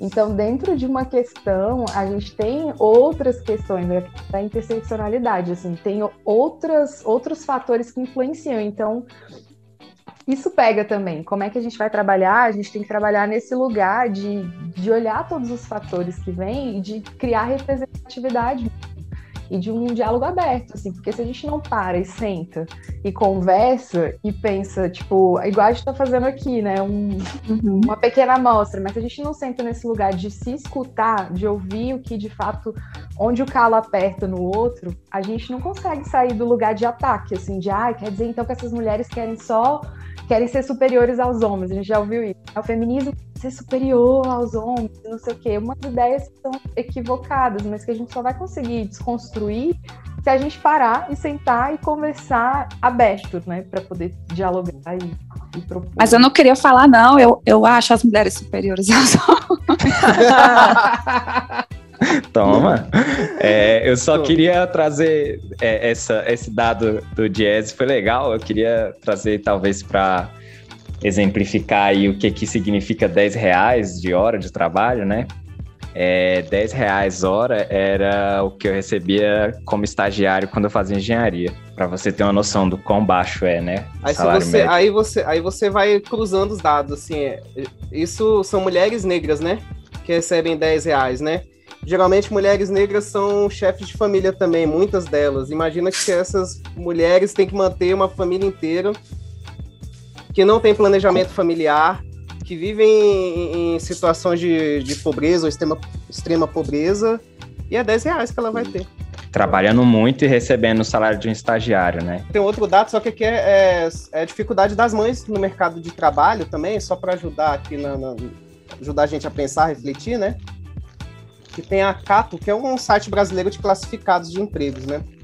E ele fez um levantamento, só que esse, esse, esses dados são de 2018, já são um pouquinho antigos. Mas eu acho que serve para a gente pensar um pouquinho. Ele aponta que 30% das mulheres deixam o mercado de trabalho para cuidar dos filhos.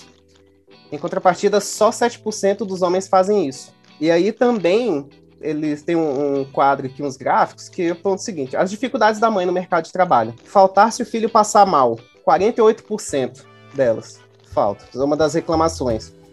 Chegar mais tarde por reunião escolar, 24%. Exaustão, atraso por exaustão, que é, são dois trabalhos, né? Isso considerando, no caso da, da, da Lorena, são três trabalhos, né? são três. Quatro, né? O trabalho dela e mais três. É, não, ela tem dois trabalhos, é então que eu é tenho cinco. dois trabalhos. Meu Deus, cinco. É. Lorena, minha heroína. É. Atraso por exaustão, 10%. Ter que levar o filho ao trabalho, 10% também. E atraso pela rotina, né? Porque a rotina de ser mãe e, e trabalhadora, 8%. Então, cara, é, é, é difícil, velho. Eu, É, no contexto da pandemia, eu tive uma, uma colega de profissão que ela trouxe um relato que sintetiza bastante, né? Ela atendeu, ela fez uma triagem, atendeu inicialmente um cara, e aí é, ele se sentia bem, né? Tinha dificuldades para dormir, mas ele estava muito feliz porque é, tinha ganhado uma bolsa para fazer um, um, doutorado, né? Tava indo super bem na vida profissional dele. E aí, no outro dia, ela fez uma outra triagem com uma mulher que era mãe de três filhos, é, apresentando sintomas de ansiedade, depressão, não dormia, emagreceu não sei quantos quilos, né? Vivia muito mal, estava desesperançosa, etc. E aí, para ela, o mais surpreendente é que no final ela descobriu que os dois eram casados. né? E ela falou: Meu Deus, como assim? O homem sequer citou que tem filhos, né? Durante o, a, a, a, consulta, enquanto que a mulher estava aqui, ah, eu queria morrer no contexto de pandemia aqui, que eu não aguento mais três crianças dentro de casa. Então é. fica realmente a cargo é, os cuidados das mulheres, é. os cuidados das é crianças para as mulheres. É um cara altamente instruído, né? Especializado no caso, que ele vai fazer doutorado, né? Tem, vai pegar uma Sim. bolsa de doutorado. Sim. Aí a gente volta num tópico bem antigo que a gente comentou, né? Não é a especialização que define a consciência do sujeito, né? A reflexão, o processo. É um arrombado. É uma. Aê! um arrombado. Resumiu de novo. Não, ó, vamos trabalhar esse filho da puta. Vamos tirar isso do nosso vocabulário. Alguma das coisas boas, né? Porque a gente tá baixando um pouco o clima, né? Tem hora que é, é, é, é, normal. Às vezes a gente tá aqui falando das coisas aqui dá uma queda, assim, porque realmente uhum. os dados são, são tristes, é, tipo, né? caramba, não tem o que é. fazer, o que, eu faço? Mas tem o que fazer sim, olha só que beleza. É, eu tô percebendo, assim, muito, a gente até falou um pouquinho dos filmes, né, infantis e tal, mas eu tô percebendo um protagonismo de mulheres muito maior do que quando eu era pequeno, por exemplo e aí, quando você vai vendo na história antes, é, é né, era praticamente risório antigamente. Então, cara, elas estão ocupando papéis mais profundos, eu acho. Mais, é, são papéis melhor trabalhados, né? São mais trabalhados. O que, que, vocês acham sobre isso? Vocês acham que é isso mesmo ou eu tô viajando? Eu concordo. É, eu acho que sim, existe uma luz no fim do túnel, mas é, eu acho que ainda é necessário acontecer uma conscientização masculina, né? Hum. É, eu fico feliz que o Rafa é um, homem que participa ativamente, né, dos, dos, cuidados na casa dele, com o filho dele. Eu fico muito feliz. Eu acho que o, o processo tem que passar por aí, nessa conscientização masculina. É, e se existem chefes, que eles deem mais oportunidade para quem está ali ocupando um, um, um cargo, né, é, venha para a equipe feminina, mais mulheres em cargos de chefia, que eu quero dizer. É, mas sim, eu tenho esperança, acho que existe sim uma luz no fim do túnel. O Frozen, ele é muito simbólico nesse sentido, né? É, ele veio para mostrar que as coisas, mulheres são capazes, e, e eu, eu, gosto muito, assim, de pensar que a Disney, ela meio que sintetiza o que a nossa sociedade está vivendo. Então, lá, o primeiro filme dela, Branca de Neve, é, a mulher só vivia para limpar e servir, né? E casar. E no Frozen, que é um filme mais recente, é, ela já está liderando mesmo. Então, sim, eu acho que existe uma luz no fim do túnel. Mas, Como Natália, o que, que, você acha dessa expressão, ô mão da porra? Porque é exatamente que, que as pessoas estão falando, ah, porque o Rodrigo Hilbert faz isso, faz aquilo, o cara não sei o que, blá blá blá. E é dentro exatamente dessa, dessa coisa do homem participativo, né? Que também a gente não vai entrar na, nessa questão de ah, não, não, faz mais que obrigação, mas tem que fazer, né? Assim, a gente não, também não vai. Sim. Então, é, eu acho que é, quando a gente fala essa expressão ou mão da porra, sim, a gente ressalta é, qualidades que são femininas num homem, né? Porque o, o, Rodrigo Hilbert, ele tricota, ele cozinha e ele cuida dos filhos, são qualidades femininas né, é, pensando num, num, num, num, pensamento mais primordial. É, mas eu acho que quando a gente começa a dar prêmio para os homens que fazem isso, a gente de novo coloca a mulher numa posição de desvalor, né? É, eu não sei, assim, se, se, alguém chega aqui falando que mulherão da porra, a gente vai falar, vai dar um cunho bem sexual para isso, né? A gente não vai dar um cunho Exato. de que ela é foda, de que ela é muito, muito excelente. A gente vai dar um cunho sexual. Então, quem sabe, talvez a gente deixasse essa expressão aí só para questões sexuais. Não sei. Mas e a ideia do reforço positivo, pegando o gancho aí? Não seria interessante estimular esses comportamentos? Eu não sei, eu não sei a nível público igual o Rafa falou, né? Tipo assim, porque vira uma propaganda. É porque tem um lado bom e um lado ruim disso, né? É. Eu acho sim, que o lado ruim sim. é Agora, no nível no nível individual, tipo, você exaltar alguma, algum comportamento que o que, que tá sendo modificado, não é nem que que ele ele faz naturalmente, beleza, mas mudanças de comportamento eu acho válido você dar um reforço positivo, estimular assim. Não, não seria o caso? Sim, seria o caso, concordo com você. Mas, sinceramente, assim, quando eu tô com a minha filha, né, é tão estimulante para mim que não precisa ninguém ficar me dando parabéns para isso. Entende? Para mim, isso já é o principal reforçador. Então, sei lá, se de repente pro, pro pai dela, né, fosse reforçador estar com ela, acredito que é, é, provavelmente ele não precisaria ficar ganhando like na rede social. Ele não precisaria postar para provar que está com o filho e nem postar o que ele está fazendo. Já seria reforçada por si só. Muito bom. É uma boa perspectiva, faz sentido. Tá pra mim que não tenho filho, né, entendeu? Que eu não consigo. Não, é porque eu não consigo. Me... Eu, eu não tenho filho, velho. Eu... eu fico pensando, eu ia gostar muito de ganhar biscoito, velho. Mas agora que eu entendo, sim, o, refor o, o, reforço está em vocês. Você tá cuidando de quem você ama, né? Faz todo sentido. Sim. Você não precisa é, de um não, biscoitão. E, e, esse negócio do biscoito aí lembra um vídeo que foi meme tem tempo já, do menininho que fala assim pra, pra mãe. Ah, I love you only when you give me cookies. aí eu falo assim, eu só te amo quando você me dá biscoito, saca? Tipo, aí eu acho que também pode. Acho que tem que ter cuidado, né, com esse reforço positivo aí, porque acho que ele pode criar algo falso também, né? É, é, é, diferente do, de tudo que a Natália falou, que é justamente é o amor, é, é o cuidado, é. Cara, você faz por, porque você quer fazer Mas... realmente, né? E, é, não, e, faz e aí, Celso, eu acho que. Ca... Vai é. tomando seu cu, saca? não, pelo amor de Deus. Por aqui. Fala, Rafa. Ah, mano. Não, deixa o Rosa falar, não. porque tu falou um pouquinho hoje. Não, mas assim. Não, eu, mano, eu esses caras que... querem fazer, quer biscoito pra fazer o, o, é a obrigação dele mesmo, velho. Foda-se, saca? Não tem que ficar dando biscoito pro cara que ele faz o que ele tem que fazer, não, velho. Boa, Vitão. Eu acho que.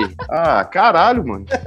Mas é, o amor ele é uma construção como eu disse, né, é, muitas vezes, eu, para mim é um prazer passar duas, três horas brincando com a minha filha.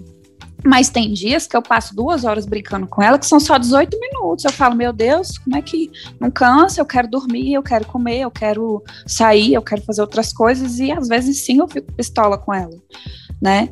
É, mas tudo isso é uma construção. Claro, passa pela gravidez, passa pelo parto, passa pela amamentação, pelos cuidados que a, as crianças requerem, mas eu não, não acho que seja só reduzido a isso. Eu acho que tem vários outros fatores aí que. Tanto que é assim, né? É, aí eu vou falar aqui como pessoa, tá? Eu acho que sim, os pais têm um filho que são prediletos. e aí isso aí é uma construção de afinidade. Então ainda tem essa questão de ter afinidade com, com a criança. Então é tudo, muito complexo. Não é assim, A mais B vai resultar isso aqui. Sem romantizar. É. Eu acho perigoso também essa questão do cuidado, porque é justamente isso. A gente é colocado para o cuidado desde cedo, quando a gente ganha o meu bebê, meu baby born, quando a gente tem as nossas bonecas e, e esse estímulo. E como os homens não têm, é, não é criado essa ideia do cuidado. Eu, eu penso que tem a questão do vínculo na, na, gestação, mas aí dando uma questão pessoal mesmo. O meu vínculo ele se fortaleceu muito mais ali no cuidado diário, depois que eles nasceram. Tem mulheres que falam, ah, já tá na minha barriga, eu consigo conversar, eu consigo, eu tô muito vinculada, outras que já não, não sentem isso, outras que já não têm perfil, assim, que não queriam ser mães e que se arrependeram, inclusive. Acontece também. E assim, esse mito, né, do amor materno, de que a mãe é aquele ser, eu tento colocar muito isso aqui em casa, assim, da, da minha fragilidade. Tem horas que eu tô muito cansada. Gente, não dá, tô muito cansada. Eu sou gente também, entendeu? Não rola, assim. Então, eu acho que o vínculo, e aí o, os homens precisam ser, trabalhar mais isso, essa questão do vínculo também com os filhos, esse vínculo construído ali, desde a gestação também, porque ele pode participar, inclusive tem a lei da, da paternidade, que fala da paternidade responsável, né? A gente precisou de uma lei para dizer que os homens têm que ter, exercer uma paternidade responsável, tem que acompanhar a, a, a companheira ou a mulher que está gerando o filho ali nas festas de pré-natal, tem que estar tá participando, e um dos critérios né, para aumentar a licença de paternidade é que eles façam um curso de paternidade responsável. E aí parece até um pouco ridículo. Assim, a gente Uma loucura. É, ensinar a ser pai, assim, né? Mas é o nível que a gente está, a gente precisa. Né? Gente Eu acho que é ridículo e necessário, né? Todo. É ridículo e necessário. É o explicar o óbvio, né? É óbvio. É. Ah, já tem gente defendendo que a Terra é plana. Ai! É. Isso me irrita Nossa. de um tanto, cara. E pior que a gente realmente vai ter que perder tempo explicando para essas pessoas. Não, cara, a Terra é, ó. Ela não é redonda, sabe? Vamos lá, ó. Pô, segue, Ela tem núcleo, né? É, sim, não tem um domo. Se você for voando, voando, voando, você não vai bater no domo, sabe? Eu ainda, eu ainda acho que a gente tem que fazer a vaquinha para pagar o cruzeiro pra, pra galera ir na borda. Pode crer. Pode terraplanista é tudo, né? Mas se não achar a borda, não pode voltar. Tem que ficar deriva. É. A gente nem entrou na, em questão da questão do, da paternidade responsável, a gente nem entrou na questão do aborto, né? Que aborto masculino existe há, desde sempre. Né? Sim. O ideal seria ter um planejamento familiar que o homem fosse mais participativo, né? Atualmente a mulher ela é a única responsável por evitar a gravidez, né? É, alguns homens têm problemas em usar camisinha, então, tipo, é, fica tudo a cargo da mulher. E aí, logo, a gestação, é, é, todos os efeitos colaterais que uma, uma gravidez não desejada assumem, fica a cargo da mulher. Né? Então, é, quando a gente fala da Islândia que tem. um crime isso, cara. Aquela pílula do dia seguinte, uma bomba de hormônio, cara. Ferra Faz muito mal, né? Tem sequelas horríveis. E um homem inteira. consegue engravidar várias mulheres, mas uma mulher, depois que ela engravida, ela não engravida de novo. Então, por que, que a gente tem métodos que são focados nas mulheres, né? Na, e não a... nos homens. É. Isso é violento com as mulheres também. Totalmente. É. Uma questão que eu acho super importante, que eu acho que é uma discussão que ainda está começando, é a questão da carga mental das mulheres é uma discussão assim que quando eu vi a primeira vez, foi até um quadrinho de uma cartunista feminista que fez, falando sobre a diferença que é a quantidade de coisas que a gente tem que cuidar e armazenar. E eu acho que vocês até falaram aqui, cara, mas eu não conseguiria lidar com duas coisas ao mesmo tempo e tal. Mas até que é, o André falou sobre isso. E aí a gente fica se perguntando, porque eu também tenho dificuldade de lidar com mais de uma coisa ao mesmo tempo. Só que é meio que pela minha né, criação como mulher, eu tive que lidar com isso muitas vezes. E aí isso gera uma carga mental, porque assim, no, nos relacionamentos, não sei se vocês já tiveram alguma discussão assim, mas do tipo, né, a companheira pedir para fazer uma coisa e ela pedir para fazer uma coisa já é uma carga mental, porque você está tendo que fazer aquele exercício de, cara, você pode ir no mercado, você pode marcar consulta, você pode é, levar para a escola, você pode fazer isso. E essa carga mental de gerenciar as coisas, de ter que lidar com a quantidade de informações, mesmo que a gente não execute, é algo que é muito cansativo, assim, que, que tem que se trazer para os relacionamentos. E muitas vezes os homens, alguns homens falam, ah, mas você nem me avisou que era para eu fazer tal coisa. Você nem me avisou é que tinha reunião na escola, né? Tipo, mas oi, tá na agenda. Eu Você parou para olhar a agenda? É. Sim, total. Cara, não, pior, Natália. Você sabe a hora que teu filho entra na escola, sabe? Tipo, é. Porque parece que o cara não sabe, né? Pô, de segunda a sexta, tal hora ele vai pra escola. A gente, né? Eu não sabia que essa por... fralda tinha que ser trocada, pô.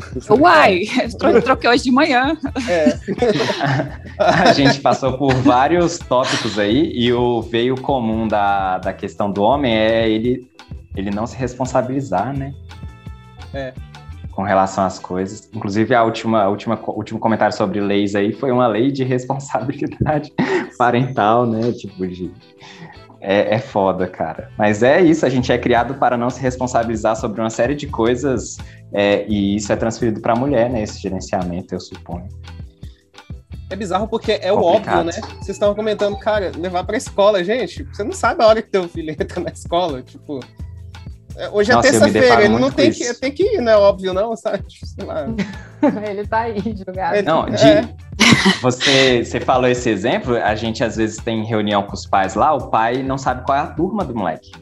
Ele chega na porta da escola e aí a gente, então, é, tá dividido por turma, você vai na sala que é da turma do seu filho, que você vai conversar com o professor é, conselheiro da turma, ele vai te passar o boletim. Aí ele, mas, mas qual, qual é a turma do meu filho?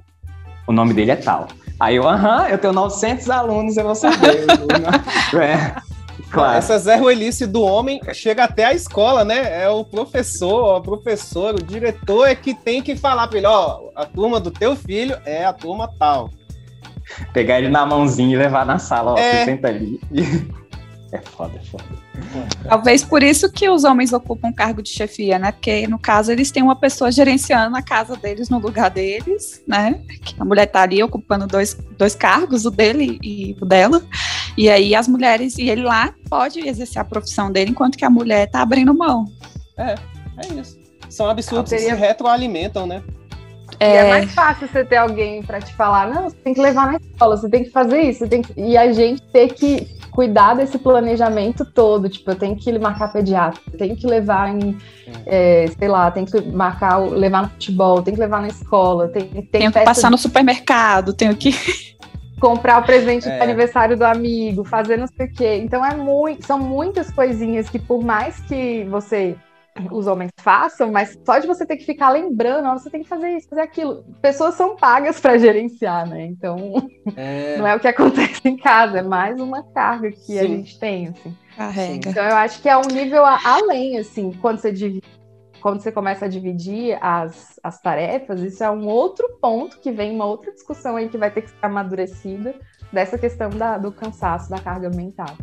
Então, meninas, é o seguinte: é, nós deixamos de perguntar algo para vocês, algo que vocês consideram importante. Eu acredito que sim, né? Porque tem é tanta coisa, né?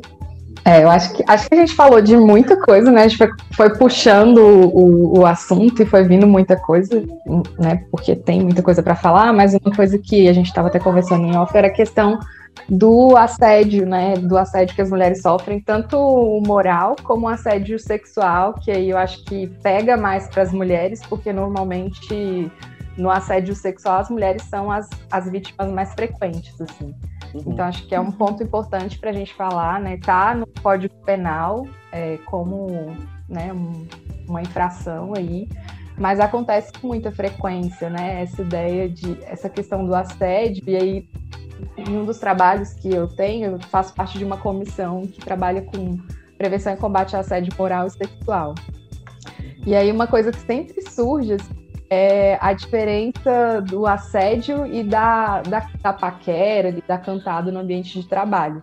Isso é um ponto que fala, ah, mas eu, eu só estava é, paquerando e tal. Sempre tem essa, essa confusão, assim. Uhum. Então é importante a gente falar sobre isso também, desse olhar da diferença que ela existe, ela, né, você perceber como o outro recebe aquilo e se aquilo incomoda, parar, né? Porque é muito ruim isso para as mulheres ainda é muito frequente, eu acho que por toda a questão da estrutura que a gente tem, da, da objetificação da mulher, de como a mulher é retratada né, na, na TV, na, nos vários contextos, assim. Então acaba que esse machismo ele entra no ambiente de trabalho e isso é muito prejudicial, porque fica naquela relação, né? Às vezes o, o, o chefe está ali, né, assediando aquela pessoa e ela está numa situação frágil porque ela fica com medo de perder aquele emprego. Então a gente vê aí direto casos que saem na, na mídia o quanto é difícil denunciar, porque para muitas mulheres elas ficam com medo de ficarem marcadas também como a grande vítima ou a, a histérica que, que, que, falou, que questionou. Então acaba que é um ponto bem delicado assim das mulheres no ambiente de trabalho também. Sim, a gente tem aí o caso bem recente da Dani, né, Dani Calabresa, que passou pelo que passou e é, é, o sujeito ainda se colocava como é, na verdade, eu estava sendo legal com ela, eu estava sendo engraçado, né? Não estava fazendo nada demais. É, foi uma piada encostar o pênis nela. É, e aí a gente fica caindo nesse, nessa linha que é muito tênue, né? É, entre o assédio e a paquera mesmo. Mas eu acho que o principal é você começar a ouvir essa mulher. Se de repente você está ouvindo que ela tá mal com o que você tá fazendo, aí chegou o momento de você parar, né? Aliás, nem deveria chegar nesse ponto. Acho que se você tivesse um mínimo de noção, não, não ia precisar chegar aí. Mas é, é muito delicado esse assunto, né? Eu acho que é, é a questão do, do machismo estrutural ele é tão forte que tem hora que eu, eu vejo as entrevistas do Márcio Smelly, né? Uhum. E, uhum. e parece que realmente, na cabeça dele, ele pensa que aquilo é normal. Aquilo é. é assim. Cara, só que aí, não é, cara. Você tá trazendo prejuízos imensos para aquelas mulheres ali, velho. Mas, mano, ele é um grandíssimo escroto. Ele fala como se ele fosse vítima de um esquemão de armação. Pelo amor de Deus, velho. Sim. Mas é porque eu também não duvido que esse negócio esteja tão, arraigado, tão, enraizado assim na, na cabeça dos homens que o cara acha que é realmente natural isso. Não, mano, mas o, pro cara achar que é natural o nível de merda que ele fez é porque ele é, no mínimo, no mínimo, puta do mau caráter, sacou? Sim, eu acredito. E esse que me preocupa, porque é muito mau caráter, sacou? No mundo, velho. É, não, aí já é. não é mais só naturalização. É. O, o cara é um escroto mesmo. Mas assim, eu acho que também às vezes falta um filtro, porque é, por vezes vão ter mulheres que vão apontar que você está sendo sexista ou que você está sendo né, um, um assediador moral, não necessariamente sexual, mas um assediador moral, você chegar berrando numa sala com um grupo de mulheres, isso é assédio moral. É, e a pessoa vai entender que aquilo ali é culpa das mulheres e não dele né? É, isso aí vem da, porque a mulher tem medo, porque ela tá assustada, não porque eu, eu sou um escroto. Sempre vai uhum. haver esse tipo de, de, questionamento, né? Ou então aquele discurso de, ah, mas é, homem é assim mesmo. Eu já ouvi de é... mulheres também falando. Isso é normal, homem é desse jeito mesmo. Ah, toda mulher já passou por isso, e aí a gente, como se a gente tivesse que aceitar, porque se a gente for parar para perguntar, acho que quase toda mulher já passou por alguma situação de assédio, e no trabalho, assim, várias, muitas, muito diferentes dos homens, né? Que também sofrem, mas é muito menor, em muito é. menor escala. E aí vem, de novo, da, da cultura maior, né? Dessa cultura do estupro, essa cultura do assédio que a gente tem, assim, que faz com que o homem, aquela mulher, tem que corresponder a ele. Se ela não corresponde, como assim? Tipo, eu sou o machão, o macho dominador, como é que não me quer, vai me querer de algum jeito? Ainda Total, mais que ele né? tem um cargo de superior, né? E aí começa a, a, se tornar pejorativo, né? Ela que é fria, olha lá, ah, muito mal amada, começa Nossa. a se tornar um bem pejorativo. Uma palavra que eu acho horrível que é aquela frígida. Nossa, velho. Frígida. nossa, cara, quando alguém fala. Dá até uma aflição. É, dá aflição, né, velho? É uma palavra horrível. Nossa, mas, mas é, é, essas duas coisas, esses dois argumentos machistas de que a mulher tá precisando de pinto ou que, que ela tá na TPM são terríveis, né, velho? Sim. Isso, me, isso me, me causa uma sensação de que a gente está num jogo que todas as vezes em que existe alguma vantagem, as regras vão mudar. Então, se eu estou muito próxima de ter uma vantagem, as regras vão mudar. Né? Eu consegui ser promovida porque eu fiquei com o chefe. É, se, eu não se eu não sou minimamente atraente, na verdade, é porque eu sou uma megera e não tenho namorado, não tenho vida. É, ou então eu estou de TPM, né? É, tá chor oh, ela tá chorando, não é porque eu gritei com ela, porque ela tá de TPM. é, toda hora as regras vão mudando, eu tenho essa é. sensação. Ou, ou se ela tá num relacionamento há muito tempo e não tem filho, é porque ela é estéreo, né? Ou... É. É, ela vai ouvir o tempo inteiro. É não vai ter filho? Quando vem o filho? Quando vocês vão ter filho? E aquela. E se ela tem muito filho, tipo eu? Nossa, mas teve muito filho. Não, e sabe o que é pior? Ela tem um filho, né? Não, aí tem sempre uma piada, né? assim, pelo menos entre os homens, que fala assim: se o cara tem muitos filhos, aí fala, pô, você tá trabalhando, hein? Tipo, a virilidade, a, a, a, o cara que é o foda, porque ele é que faz o filho, aí não é a mulher, saca? A mulher é só um receptáculo. É o né? É, o reprodutor pra... garanhão. É, tipo isso. Gente, é muito triste isso. Ai, que cansativo. E a gente nunca vai chegar no padrão, né? Porque se você tem, você não tem filho, você tá fora do padrão. Se você tem um filho, mas quando que vai vir o segundo filho? Coitado se você tem filha. três filhos, meu Deus, três filhos. Aí você fica é. tipo, cara. Como faz? É. Ou se você não casa, né? Porque tem isso, as tias da família, né? Todo mundo tem as, as que ficaram pra titia, aquela forma de falar. Você não tem você não tá dentro do padrão. É. E nunca pode ser uma escolha, né? Você ficou pra titia, ou seja, ninguém te quis. Não é você que quis ficar sozinha, sei lá você quer levar uma vida de uma forma diferente, não pode. Sim, né? ela é a mal amada, né? A mal é. amada. Olha lá ninguém. o tanto que ela é difícil, né? Ninguém quis ficar com ela. Ah. É, vocês têm mais alguma coisa que vocês desculpa, gostariam gente. de colocar? É, desculpa, verdade. Não, cara, é isso mesmo, né? Assim, o, o, o, grande lance talvez seja de haver essa conscientização dos homens de, de que sim, vocês precisam participar dos cuidados das crianças, né? É, das, não só das crianças, mas dos idosos. Enfim, esse papel de cuidado não é só feminino. É, também, sei lá, tomar um pouquinho de Simancol, né? Se uhum. mancar uhum. de algumas coisas que é, são desnecessárias, não, faz, não precisam fazer parte aqui da nossa sociedade. Às vezes faz porque quer ficar na zona de conforto, né? É, de pertencer a esse grupo dominante. E mas é isso. Queria desejar feliz Dia Internacional da Mulher para as manas, né?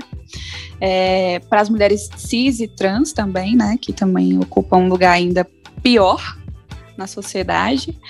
É, e é isso. Eu vou, eu vou começar com um convite, assim, eu acho que para a gente observar as mulheres nos espaços de poder, nos lugares que a gente está, né, no, nos meus trabalhos, assim, eu vejo que a maioria dos cargos mais altos são ocupados por homens. É, a gente teve uma, em um deles, primeira mulher num cargo de alta direção muito recentemente, assim, sempre homens e homens brancos. Então, esse convite para observar ao redor e para essa mente curiosa, assim, de tentar ver, porque tem uma frase que eu ouvi uma vez de um facilitador de CNV que ela ficou muito forte para mim, né, de comunicação não violenta, que é quem é privilegiado não enxerga o privilégio. É uma característica do privilégio. A gente não enxerga porque a gente está dentro dele, né? Então, é fazer esse exercício constante de, de, de, observar, tipo, qual é o privilégio que eu tenho como, como né, pessoa branca, qual é o privilégio que eu tenho como homem, né, e tentar, como pessoa cisgênero. Então, tentar o tempo todo questionar esses lugares que parecem muito dados, assim, e tentar olhar além, né? Porque é exercício, a gente não enxerga o privilégio, isso vai demandar da gente um exercício constante de observar o, o que a gente fala, o filho da puta. Mas por que filho da puta, né? O que que tá por trás do filho da puta? É igual expressões capacitistas que a gente nem para pra pensar. Tipo, esses dias eu fui falar um. Ah, mas eu dei uma de João sem braço.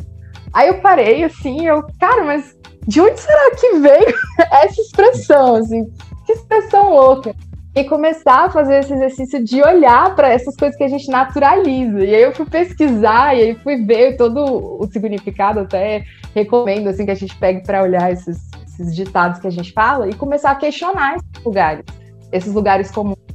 Não para o enfrentamento. Eu penso assim que e aí é uma é uma questão mais pessoal. Eu acho que a gente cresce mais pelo diálogo, assim, pela colaboração, do que pelo enfrentamento, porque a gente se afasta e fica cada um tentando defender o seu certo, o seu errado. Eu acho que é a gente se aproximar mais e criar esses espaços, assim. Então, acho que. E para o Dia da Mulher, eu desejo um feliz dia para todas as mulheres, da, para mim, para todas as mulheres da minha vida, para todas as mulheres da vida de vocês. E eu fiquei com uma reflexão que eu vi esse dia no Instagram muito interessante, que é não me dê flores, não me dê bombom. E antes eu ficava assim, nossa, mas por quê? Assim, mas aí para parar para pensar como isso reforça essa ideia, né, da mulher frágil, sensível nos lugares de trabalho. Então as, as campanhas de qualidade de vida dá o bombom, a flor. Então esse, esse reforço, a gente quer outras coisas, a gente quer ter voz, a gente quer ocupar espaço também, a gente quer estar tá né, ter no nosso espaço. Então, acho que o que fica para mim é isso e agradeço poder ter estado aqui, foi bem legal. A gente convidou certinho. Valeu. Gente, então eu gostaria de agradecê-las pela participação. Muito obrigado pela disponibilidade. Foi uma honra ter duas mulheres trabalhadoras, mães e guerreiras, né? Porque o mundo é realmente duro Mais para vocês. desafiador, né? É, desafiador. Mas, E obrigado por ter nos oportunizado este momento de conhecimento, de desconstrução, né? Também, nossa, que gente que gosta de falar, que agora esse é o termo, né? Desconstrução, né? Então, Fechar. A jornada da discussão. a nossa jornada é. e assim, de quebra, a gente tá aqui tentando se livrar de alguns preconceitos que a gente tem, acho que a gente tem que reconhecer isso também, né? De perspectiva aí num, num mundo melhor, mais inclusivo, mesmo na atual conjuntura, que tá a dureza, né? Tá. Eu não, eu, eu queria comentar uma coisa que eu vi ao longo do podcast aí, mas porque a gente tá aqui um vendo o outro, né? Aí no, no resultado final só sai o áudio. E aí é, já introduziram essa ideia e eu concordo que é uma tendência, sim. O que diz a blusa da Nath aí. o futuro é feminino. Eu acho que a tendência é essa mesmo e eu acredito que isso venha a ser uma tendência muito positiva, assim. Mas vamos caminhando, né? Aos poucos a gente vai nessa jornada e melhorando para a vida de todos, né? Bom, é, só para dar uma dica aqui, já que a gente está falando de. A gente fala né, sobre autores e tal, então, é, no caso, para essa semana, seria uma, a dica de autoras negras. A gente tem a Djamila Ribeiro, que é uma filósofa, né? Recomendo todos os livros dela. Assim como algumas, algumas ativistas, né? Angela Davis é uma delas também. É, e tem uma que acho que é Shim- Chimamanda Adichie, ou Adichie, enfim, eu não sei se é essa pronúncia também, que tem bons livros e que a gente podia, é, que pode indicar, né, para as pessoas. Enfim, fica essa dica aí. E dica de filme tem sobre as, as, as negras da matemática que ajudaram. Você sabe esse filme, Vitão? Estrelas Além do Tempo, Estrelas Além do Tempo. que eu Muito recomendo também para a semana. E é isso. É, usem máscara, né? A, a, a pandemia tá aí, né? Vamos manter o nosso distanciamento e fazer o nosso protocolo aí para ver se isso, isso ameniza, né? A gente fala isso todo programa, mas é, é sempre bom reforçar. E até o próximo. Um abraço para vocês todas e para vocês também. Valeu, galera. Boa semana a todos aí. É, bom dia de luta para as mulheres do mundo. E deixa eu ir lavar minha pilha de louça que eu quero meu biscoito. É isso. Então, nós vamos ficando por aqui. Mais uma vez, obrigado, Lorena. Mais uma vez, obrigado, Natália. Valeu. Sejam sempre bem-vindas. E você, ouvin, ouvinta, né? Como diria a ex-presidenta. Cara, tomem cuidado, a pandemia está a pleno vapor. Tivemos aí nesses últimos dias os piores números desde que reconhecemos a pandemia. Quase 2 mil mortos num dia só. Né? É um morto a cada 45 segundos. As previsões aí dos cientistas não são nada boas. Né? Tem até o professor Miguel Nicoleles, que é médico neurocientista e professor catedrático da Universidade Duke, lá nos Estados Unidos. Ele afirmou que o Brasil pode ultrapassar a marca de 3 mil mortes por dia né, nas próximas semanas. E aí ele ainda defende que só um lockdown nacional é possível. É, só com o lockdown nacional é possível não colapsar o serviço de saúde. Então, nós pedimos a vocês, ouvintes, que divulguem, influenciem pessoas sobre a importância de usar máscara, álcool gel e, se possível, fiquem em casa. Uma ótima semana a todas. Força na luta. É um dia de luta. É, parabéns pelo dia de vocês. E abraço. É isso. Ah, Valeu. Ah, Parabéns. Valeu, foi Valeu, massa. meninas. Brigadão aí. Valeu, Obrigada. obrigado, gente. A tempestade vem chegando e já não sei. Consegui conter bem que eu tentei.